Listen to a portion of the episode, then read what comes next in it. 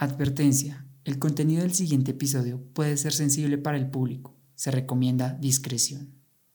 Pues nada, o sea, venimos de una cultura donde pues el hombre debe ser un proveedor. Sí o sí, el hombre tiene que ser el fuerte, el hombre tiene que mantener, el hombre es el que tiene que sacar la cara a la familia, el hombre es el que tiene que constituir una familia. Bienvenidos a Curiosa Vida.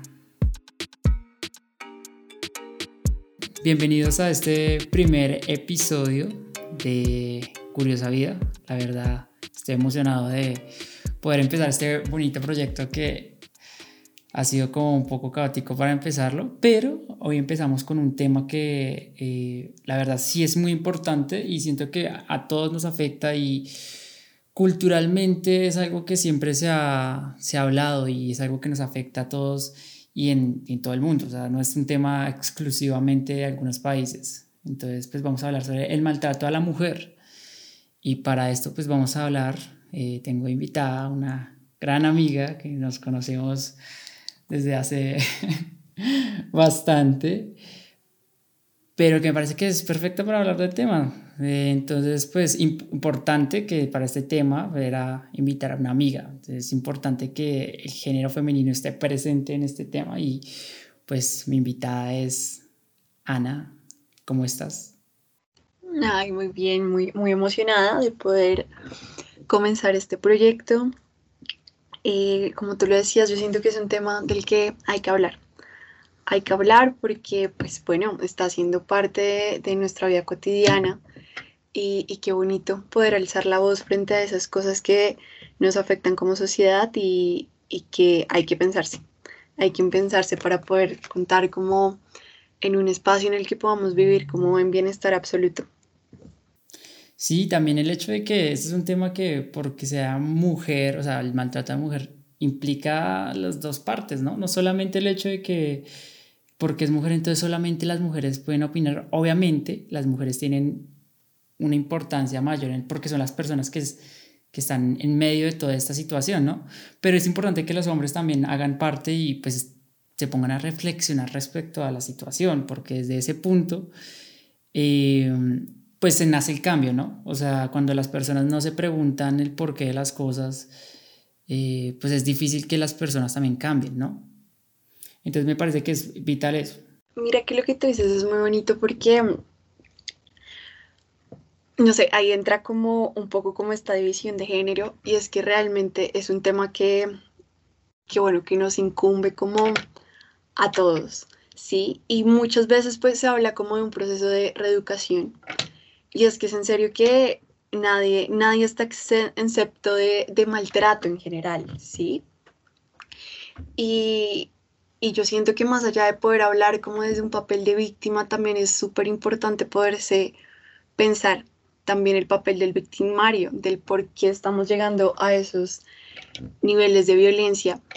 Y porque, mira, mm, no sé, hablan como de machismo y de feminismo, pero el tema de esto es que no, pues no se pueden entender como bandos separados, sino que es que realmente no puede existir algo sin que esté el otro presente. Entonces, pues yo te diría que sí es un proceso de reeducación en el que tanto la mujer como el hombre tienen que estar presentes porque de lo contrario no, pues no se va a poder llegar como a una reflexión realmente valiosa. De nada nos sirve que solo una parte pueda trabajarlo porque pues debe ser sí o sí un, un, trabajo, un trabajo conjunto.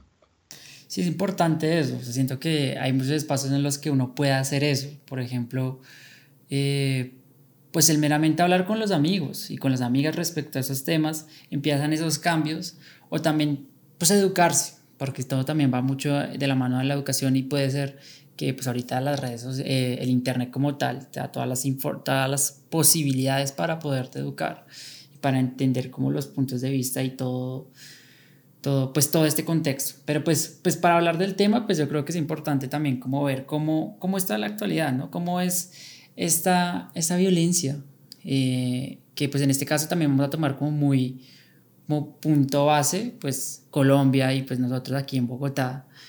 Entonces siento que pues tenemos que pensar que actualmente la pues, la violencia femenina eh, es algo que se está viviendo diario, ¿no? Es algo que eh, siento que por medio de las redes sociales y todo esto se ha podido eh, ver más. O sea, como que antes era algo como escondido de pronto, algo que la gente no podía ver, pero ahorita con las redes sociales es, es una herramienta muy importante y una forma de mostrar el maltrato hacia la mujer en todos los aspectos. No sé qué piensas cómo está ahorita todo este tema de la, pues de la violencia. Actualmente, eh, pues aquí en Bogotá, ya que pues nosotros vivimos acá y somos los que alcanzamos a ver. Yo te diría que si estamos como en un momento, o sea, no te podría como ubicar solo en Bogotá, yo siento que en general, y explican, y pues porque tú lo decías, ¿no? Con el tema de las redes sociales, y yo siento que eso es lo bonito como de esta herramienta como virtual, y es que hace que las voces se vuelvan masivas, ¿no? Y cuando los discursos se vuelven masivos, pues logramos generar unas redes de apoyos supremamente valiosas y eso nos permite que, las voces se alcen y que las voces se escuchen de una forma absurda. O sea, se genera eco sí o sí. Es, es muy bacano porque mira que ahorita hablabas como de esto porque tienen las redes sociales y, y yo me quedaba pensando, había un movimiento, no sé, salió tal vez hace como dos, tres años, no me acuerdo muy bien. No sé si tú te acuerdas que, que era Me Too en Estados Unidos. Estaba pensando justamente en eso. Eh, eso fue como el inicio, o sea, empezó, si no estoy mal, en, esto, en este acoso que había en Hollywood y, que se estalló ahí con un director que ahorita no, no me acuerdo bien el nombre, y salen las demandas y empiezan a salir que no, que los acosos, bueno, en Hollywood y después salen en la política y pum, y se mueve todo. Eh, de hecho, cuando estabas diciendo eso, que, que, que, sí, que las redes sociales es una, una, herramienta que ayuda bastante para movilizar o crear un movimiento, me acordé perfectamente de eso y de hecho lo iba a decir, pero tú lo dijiste. Entonces, pues, si quieres continuar ahí con, con, con la idea, porque sí me parece importante eso. Mira, yo creo que lo más valioso de esos movimientos es que nos dan, o sea, como que en serio desconstruyen como tal vez estos miedos que se tienen a alzar la voz, ¿sí? Muchas veces yo creo que es como pues a la víctima, tal vez en Colombia en general, como que esto ya también es una opinión muy política, tal vez un poco personal, pero sí siento que se tiende un poquito como a revictimizar a la víctima, ¿no? Entonces, como si es la mujer y entonces lleva 10 años de maltrato intrafamiliares, ¿por qué, ¿por qué no habló antes? O si le pegaron es como, pero ¿por qué no vio las señales antes? O si la violaron es como, pero ¿por qué va vestida así? Y el problema es de esa revictimización es que realmente no generamos como estos espacios de confianza en las que se puedan alzar la voz. O sea, ya de por sí que es complejo tú hacerte como frente de lo que te está pasando, tener que alzar la voz y también ser juzgado, castigado por eso se vuelve un tema totalmente complejo, ¿sí? Y que realmente se, se está ignorando, o sea, no es el tema de que, ay, no, no quise hablar, sino que es que detrás del acto de hablar voy a tenerme que hacer responsable de muchas cosas y ya no solamente yo tengo que hacerle frente al dolor que me está causando esta violencia, sino también me tengo que hacer responsable de unos estigmas sociales muy complejos. Y eso a niveles emocionales son, o sea, son consecuencias altísimas y lo que generan estos movimientos y más como estos movimientos en masa, la verdad. Y es que a mí me encanta hablar como de redes de apoyo y en serio pensarnos como en, en, comunidad y en grupo. Y es que comenzamos a identificarnos y nos comenzamos a identificar con situaciones muy similares de otras mujeres. Y eso a nosotras nos permite crear un, un soporte, un soporte en el que nos vamos a sentir cómodas, en el que vamos a sentir apoyo y en el que podemos encontrar ese lugar seguro para poder hablar. Entonces yo sí te reivindicaría como las redes sociales en ese aspecto, pero es que son brutales, son magníficas y siento que es un espacio en el que se alzan las voces y en serio que se llegan, se, alcanzan a llegar a lugares maravillosos. Y que no es solo como es como en la repercusión que tienen, ¿no? Digamos que tú no sabes detrás de esa pantalla a qué otra mujer le puedas estar llegando y a qué otra mujer tú puedas inspirar al decirle como, hey, acá juntas podemos alzar la voz y juntas podemos hacer esto. Entonces, pues es, es, maravilloso como a través de una pantalla se pueden como entretejer esos discursos y se pueden como en serio armar como ciertos grupos de apoyo que nos permita como en medio de todo protegernos frente a las circunstancias. No, y también ver el hecho de que este movimiento MeToo fue importante porque, porque ahí te das cuenta que este problema de, del maltrato a la mujer no discrimina, eh, no sé, estratos, eh, sectores sociales o sectores eh, laborales.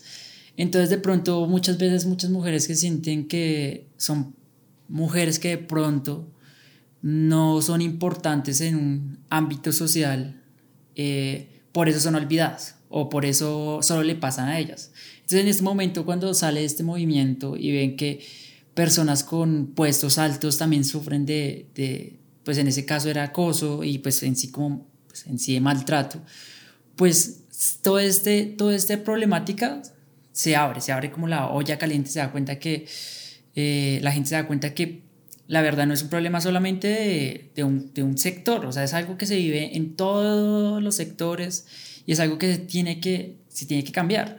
También algo que decías que me parecía súper importante era este hecho de que mm, las mujeres, además de tener que sufrir todo este maltrato, al momento de expresar y de alzar la voz, también son juzgadas, ¿no? El hecho de decir, venga, pero entonces, ¿por qué no hablo antes?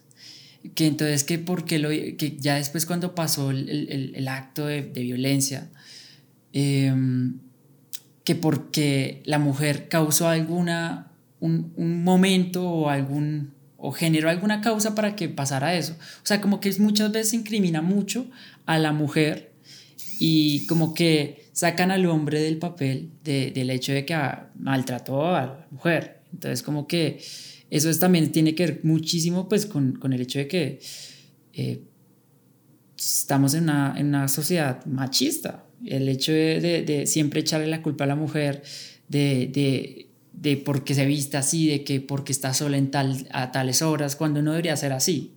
Debería verse desde, desde la perspectiva de por qué el hombre hace eso, o sea, no tiene, no tiene pies ni cabeza.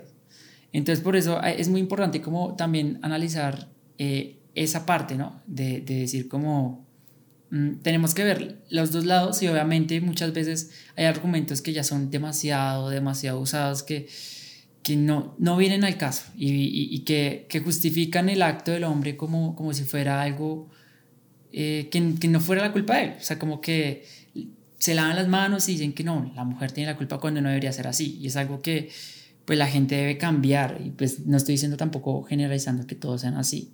Parece que es importante pues empezar a cambiar ese, ese pensamiento y, y pues estos movimientos, como tú dices, esas redes de apoyo generan cambios que pues muchas veces pueden ser grandes o pocos, pero pues hacen algún cambio. Sí, lo que pasa es que yo te diría que este tema como de revictimizar, como ya la persona que por si ha tenido que ser víctima de una situación, viene porque, o sea, yo lo siento como un pañito de, de agua tibia, ¿sí? O sea, es mucho más fácil decirle a la mujer, porfa, en vez de ponerte una minifalda, ponte un jean que tener que reeducar al man que lleva toda su vida bajo ideales un poco complejos de género, ¿no? Es como eso, como que yo siento que, no me atrevería a decir que es un poquito de, pereza, de en serio querer escarbar como el, el por qué la situación, porque es que el por qué no está en la minifalda, o sea, el por qué no está en, o sea, ahí no es la razón, o sea, no, no, no es el lugar, pero pues sí es como la forma más fácil de, de poderlo solucionar. Por eso te, te, decía, como lo decíamos al comienzo, que en serio es un proceso de, de reeducación, pero es, pero es un proceso de reeducación que se tiene que hacer con ambos géneros, o sea, yo no puedo achantarle el tema de la violencia a la mujer porque es que no puede sola, o sea, no, no funciona así, o sea, no habría violencia de género si no estuviera el hombre y si no estuviera la mujer, o sea, son dos componentes que tienen que trabajar mutuamente. Entonces yo te diría que son, que es como, no sé, este miedo de realmente coger el problema de, de raíz y, y, yo creo que el resto son distractores, o sea, la verdad, que la minifalda, que la cara bonita, que el pelo lacio, que la seducción, o sea, son distractores realmente de, pues, de un problema que, que no radica ahí. Sí. Ahí hablas algo importante y es esta parte de la reeducación del hombre, ¿no?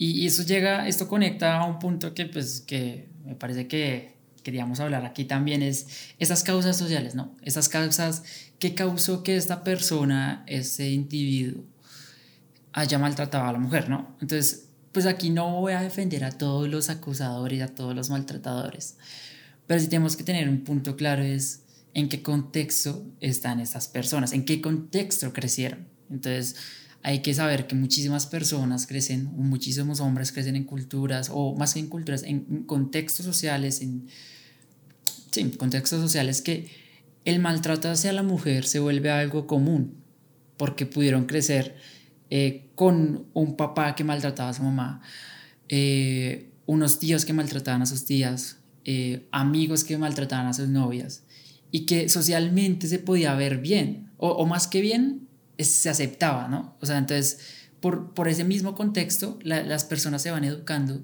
indirectamente, em, pues de lo que ven, ¿no? Si ven que entonces que maltratar a la mujer no implica ningún daño, que ven a la mujer como un objeto, pues esto genera un, un pensamiento totalmente, pues, mal, malo. O sea, entonces es importante ver pues ese contexto. Ahora, hay contextos de personas que, crecen en un ambiente eh, sano, donde el maltrato a la mujer no es algo aceptado, y aún así tienen esos comportamientos.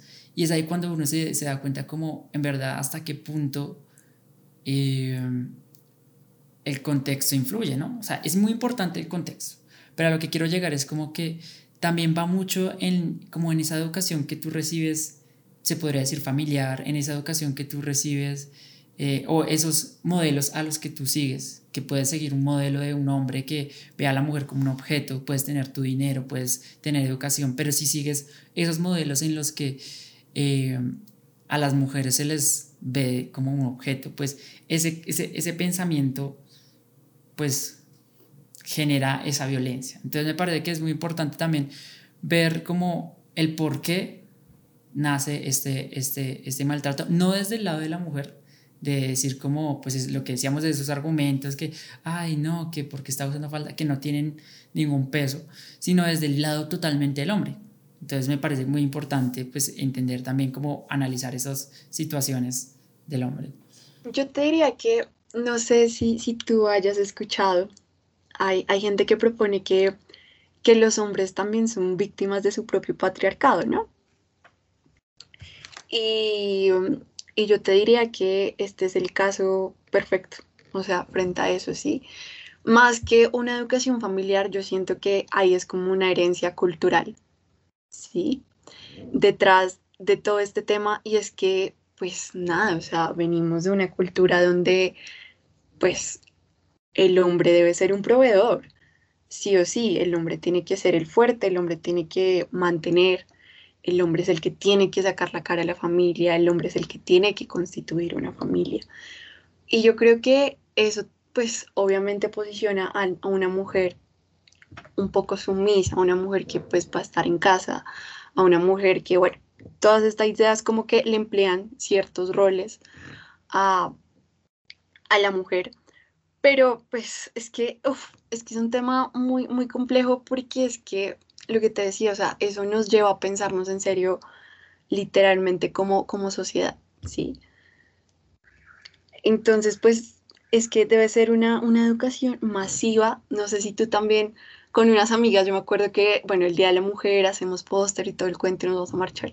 Y muchos de los pósters que tú ves en, esa, en esas marchas dicen como, hey, o sea, en serio, como no me enseñen a mí cómo evitar una violación, sino enseñemos a no violar, ¿sí? Y es ahí donde uno dice, pucha, o sea, es en serio que el man a veces ni siquiera tiene, tiene la culpa, porque también he leído muchas cosas en donde también demuestran que todos estos abusadores también tienen como, pues tienen condiciones psicológicas muy, muy complejas, ¿sí? Que muchas veces tal vez ni siquiera es porque el man le salió el puño y porque sí, sino que es que también detrás de ese puño vienen unas cantidades de cosas que el tipo no, no, no ha podido solucionar en su vida y que el tipo también ha tenido que hacerles frente, pero ha tenido que hacerle frente de una forma en la que él no se pueda derrumbar porque pues es el hombre. Con esto no lo estoy justificando, o sea, yo insisto, no está bien ningún tipo de violencia, pero sí, sí considero que es muy válido lo, que tú dices y es que también hay que entrar a revisar qué es lo que está pasando detrás de, no sé, de un hombre o de una mujer también abusadora, porque yo siento que también estamos en un punto donde no es tan bien solo hacia la mujer, sino pues también hay casos hacia los hombres. Pero volvemos al mismo tema, o sea, es un tema en el que hay que revisarse a ambos géneros sí o sí, porque de lo contrario, pues no, no va a pasar nada digamos, ahí tocas dos temas importantes, esa tradición cultural que, que, traen, que trae el hombre, ¿sí? Y también el, el tema de, del abuso ya por parte de la mujer hacia el hombre, que bueno, ahorita llego a ese punto, pero entonces me parece que es muy importante tocar ese tema de la tradición cultural, de que el hombre es el, es el, el que trae la provisión a la casa y que la mujer tiene que estar sumisa en la casa haciendo las labores eh, de la casa como tal. Y, y aquí vuelvo a tocar el tema de, de, la tecnología y las redes sociales, ¿sí? Porque me imagino en una época en donde no existía eso y que la realidad de una persona, de una mujer, era lo que vivía a su alrededor. Y entonces venimos con esa tradición cultural de que el hombre eh, puede tratar a la mujer como quiera y es aceptado pues culturalmente y socialmente porque eso es lo que ven. Pero ahorita con las redes sociales y con la tecnología, pues el mundo ya no, deja, ya, ya no es un espacio de un barrio, un, un, sector, sino ya se vuelve algo mundial. Y ahí te das cuenta que la mujer tiene un, un, un poder muchísimo más grande, que, tiene, que es independiente, que, que todo esto que para ella era algo normal y que lo aceptaba, en verdad no lo es. Y, es ahí cuando este pensamiento cambia y esta tradición empieza como a romperse. Entonces siento que todo este tema de... Volvemos a tomar este tema de los movimientos, de, de esto de mi todo esto genera cambios que en verdad uno dice, marichis, o sea, ya es momento de cambiar, esto está mal, esto todo lo que vimos en el pasado de que la mujer tenía que ser totalmente sumisa y que no podía levantar la voz, pues está mal, ¿no? Que, que se da cuenta, pueden tener ya las mujeres un referente que ya es alzar la voz no está mal. Entonces ahí empieza un cambio que pues me parece que es totalmente como concluente con lo que estamos viviendo ahora de toda esta tecnología y toda la conectividad y la globalidad, ¿no? El hecho de que todos estamos conectados. Ahora, también es importante el tema que decías de, del, del abuso hacia el, hacia el hombre de, por parte de la mujer, que igual no quiero profundizar mucho en eso, pero también va mucho en esa parte de la tradición cultural, ¿no? El hecho de decir, eh, y creo que tú te referías también a eso, el hecho de que el hombre puede ser totalmente abusado por la mujer, la mujer le puede pegar, pero el hombre por ser hombre se tiene que callar, ¿no? O sea, eso de decir de que la mujer le pega a uno, pues se queda callado porque no, es que se van a reír de mí porque pues yo soy el hombre, a mí no me pueden pegar la mujer, ¿no? Y pues también es ese hecho de que que cambiar eso, ¿no? Porque, o sea, obviamente si ponemos en estadísticas, obviamente el hecho del hombre hacia la mujer, el maltrato es muchísimo mayor, pero también hay un grupo puede ser grande, chico, la verdad no estoy seguro, de maltratadoras que, que golpean, aruñan y, y, son súper tóxicas con, con el hombre y el hombre. Obviamente no puede tampoco alzar la voz porque, no, pues te tienen ahí de huevo, entonces tampoco es... También toca analizar ese, ese, ese punto de vista, ¿no? O sea, es importante como que sea algo por parte y parte, ¿no? No, no hay que no hay que, no hay que generalizar solamente el hecho de que el hombre a la mujer, sino que también pasa de la mujer al hombre. Es que, mira, ¿qué es lo que pasa? Bueno, hay como dos cosas. Digamos que lo que tú decías como con todo este flujo de información como tan mundial y que yo creo que ahorita en serio prendemos el celular y ya como que a nosotros se nos abre un mundo de ideas, de imágenes, de cosas y todo eso pues evidentemente nos está como enriqueciendo todo el tiempo. Y es que yo creo que frente a eso lo que es un ejercicio meramente de reivindicación de género, ¿sí? Yo creo que la mujer comenzó a darse cuenta que finalmente, pues, bueno, tal vez su prioridad no, no debería por qué estar en hacer una familia, o no debería por qué estar en, en casarse, o no debería por qué estar como en conseguir una pareja. Pero todo eso también se logra mediante un empoderamiento de género, pero que acá yo también siento, y aliándale un poquito con lo que tú decías como frente al hombre, y por eso es como tan importante en serio tamizar como estas cosas de una forma que no sea violenta, de no generar bandos. Y es que hay un problema como con el feminismo, como en general yo, yo te podría decir, y es que se, se, llega como a un extremo, ¿sí? Y entonces como que entonces ya llegamos en este momento en el que la mujer no se va a dejar y entonces como que cualquier hombre que llegue a decir cualquier vaina, pues al pobre lo van a crucificar porque, ¿qué onda? O sea, tú no tienes derecho a hablar sobre la mujer porque es que no sabes nada. Pero el problema de no manejar esto es que entonces todo se revuelca, ¿sí? Y entonces lo que comienza como una violencia del hombre hacia la mujer, comienza devolviéndose entre un feminismo que finalmente termina como alentando también una violencia hacia un hombre. Y pues finalmente de eso no se trata. Sí, o sea, cuando llegamos a esos puntos es donde uno dice, está mal, está mal y por eso es que yo vuelvo y te insisto y es que por eso es tan grave que el foco de las cosas se le den como a vainas como tan obsoletas, y O sea, vuelvo y te pongo el ejemplo de la minifalda, o sea, ahí no está el problema, la minifalda no es el problema. Si tú le dices a una mujer que la minifalda es el problema, estás creando ya un discurso donde pues estás oprimiendo a una persona en la forma en la que se tenga que vestir y entonces pues ya eso te crea una confrontación gigante hacia el otro género, donde pues ya se comienza, o sea, lo, con lo que se está peleando pues se está devolviendo y así no funciona. La idea no es que, no es que un género se revuelque hacia el otro de alguna otra forma de nuevo, así no puede ser.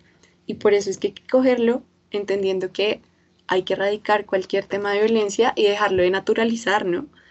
que es súper complejo y, y, es muy bonito que yo creo que, no sé, que podamos como hablar un poquito sobre, sobre cómo entender en qué momento hay violencia, ¿no? Y en cómo, en qué momento no lo hay, cómo identificarlo, porque siento que ese también es otro, es otro tema. Y yo siento que si tú no sabes qué es la violencia, pues cómo vas a poder actuar frente a ella, o sea, va a ser una cosa totalmente compleja si yo no la identifico, pues, ¿cómo voy a actuar? Si te gustó el episodio, compártelo y síguenos en Instagram como arroba curiosa vida podcast. Y no dudes en seguirnos en Spotify.